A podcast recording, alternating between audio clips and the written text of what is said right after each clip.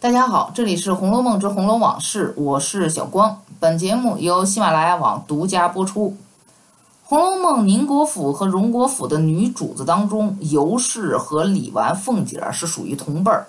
她是贾珍的续弦，贾蓉的继母。但因为曹雪芹将重点放在了荣国府众人身上，从而让我们在看书的时候眼光的关注点也少了许多在宁国府中。尤其对于尤氏这个连具体名字都没有的人，那更是相当的忽略。对我而言，最先开始的印象就是觉得尤氏和凤姐儿的俩人关系还挺好。第九回，燕宁府宝玉会秦钟有这么一句话，说那尤氏一见凤姐儿必先笑朝一阵，一个“必”字儿就可以看出来，这是俩人见面的常态。但是凤姐儿也没有生气和反驳。你想想，凤姐在贾府当中那口才和那凤辣子的外号，有几个人敢去笑嘲她呀？我扳着指头算算啊，贾母算一个，林黛玉嘛也可以算一个。总之少得可怜。之后的秦可卿生病，那也是尤氏和凤姐的交集最多。凤姐要去探病的时候，尤氏就说：“哎，好妹妹，媳妇儿听你的话，你去开导开导她，我也放心。”那么说到这儿，可能就有人说了，他俩关系好，恐怕也是表面儿，毕竟现在还没有开始什么撕破脸的事儿。你别忘了六十八回凤姐大闹宁国府那一幕，啊，没错，那次闹的是够厉害的。凤姐滚到尤氏怀里，说了又哭，哭了又骂，把个尤氏揉搓的成个面团儿，衣服上全是眼泪鼻涕，哭着两手扳着尤氏的脸。紧对着相问，说：“你发昏了？你嘴里难道有茄子塞着？不然他们给你上嚼子了？为什么你不告诉我去？你若告诉了我，这会子平安不了。自古说夫妻贤，夫祸少，表状不如里状。你但凡是个好的，他们怎得闹出这些事儿来？你又没才干，又没口齿，锯了嘴子的葫芦，就只会一味瞎小心图贤良的名儿。”总是他们也不怕你，也不听你，说着啐了几口。凤姐儿这几句话和动作，那也是够了，把尤氏说的一无是处，但也有几分道理。俩人的关系嘛，也算是与之前的天翻地覆、一百八十度大翻转了。就尤二姐这件事儿上来说啊，尤氏还真的是无能为力。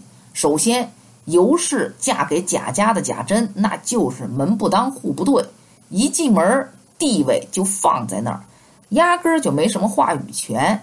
其次呢，尤二姐和三姐与自己没有任何血缘关系，也不方便管。因为六十四回也说了，说尤氏却知此事不妥，因而极力劝止。无奈贾珍主意已定，素日又是顺顺从惯了的，况且他与二姐本非一母，不便生管，因而也只得由他们闹去了。那很多人看了尤氏为人处事的态度，都暗暗摇头，说这也太无能了吧？哎，你还先别忙着下定论。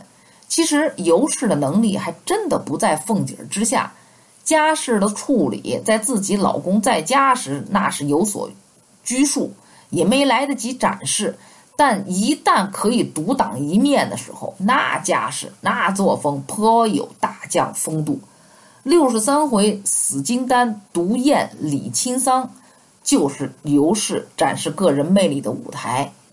尤氏等人正在休息聊天吹牛，正玩笑不绝，忽见东府中有几个人慌慌张张的跑来说：“老爷兵天了。”众人一听，唬了一大跳。贾进的突然去世，让众人慌乱。那尤氏一闻此言，又见。贾珍父子并贾琏等皆不在家，这一下子就乱了，没男人呢，对吧？但紧接着尤氏做了以下一系列的举动：首先，命人先到玄真关，将所有的道士都锁起来，等大爷来家审问。什么意思？这是将嫌疑人全面监控。其次，忙忙坐车带了赖身一干老家人媳妇儿出城。又请太医看尸到底，系何病，这是及时查明死因，且有人证在场。三命人去飞马报信，给贾珍报丧。四是看是这里狭窄不能停放，横竖也不能进城，忙装裹好了，用用软软轿抬至铁坎寺去停放。掐指算来，至早也得半月的功夫，贾珍方能来到。目今天气炎热，实不能相待，遂自行主持。三日后便开丧破孝，一面且做起道场来等贾珍。这是没有墨守成规。合情合理地处置了丧葬事宜。五，因为宁荣二府中可用之人目前太少，为方便处理善后，自作主张将他继母接来，在宁府看家。那么从这五点来说，尤氏在如此紧急迫切的情况下，有条不紊，只身处理贾敬的身后事宜。实在是比凤姐协理宁国府更难。虽说为秦可卿送葬办的是声势浩大，但从旁协助的人呐也不老少啊，而且是有备而来。因此，当贾珍在知道处理措施之后，也称赞不绝，忙说了几声妥当。其实，早在四十三回为凤姐办生日的文字当中见。这个就有着支批，支批说尤氏亦能干事矣，惜不能劝夫治家，惜哉痛哉。又说尤氏亦可谓有才矣，论有德比阿凤高十倍，惜乎不能见夫治家。看来真是女怕嫁错郎啊。总之，尤氏真的是有才干的。但是独独缺了一个展示自己的舞台，一旦有机会，定能脱颖而出。那好，那今天的《红楼梦之红楼往事》就到这里结束。我是小光，本节目由喜马拉雅网独家播出，欢迎大家下次继续收听。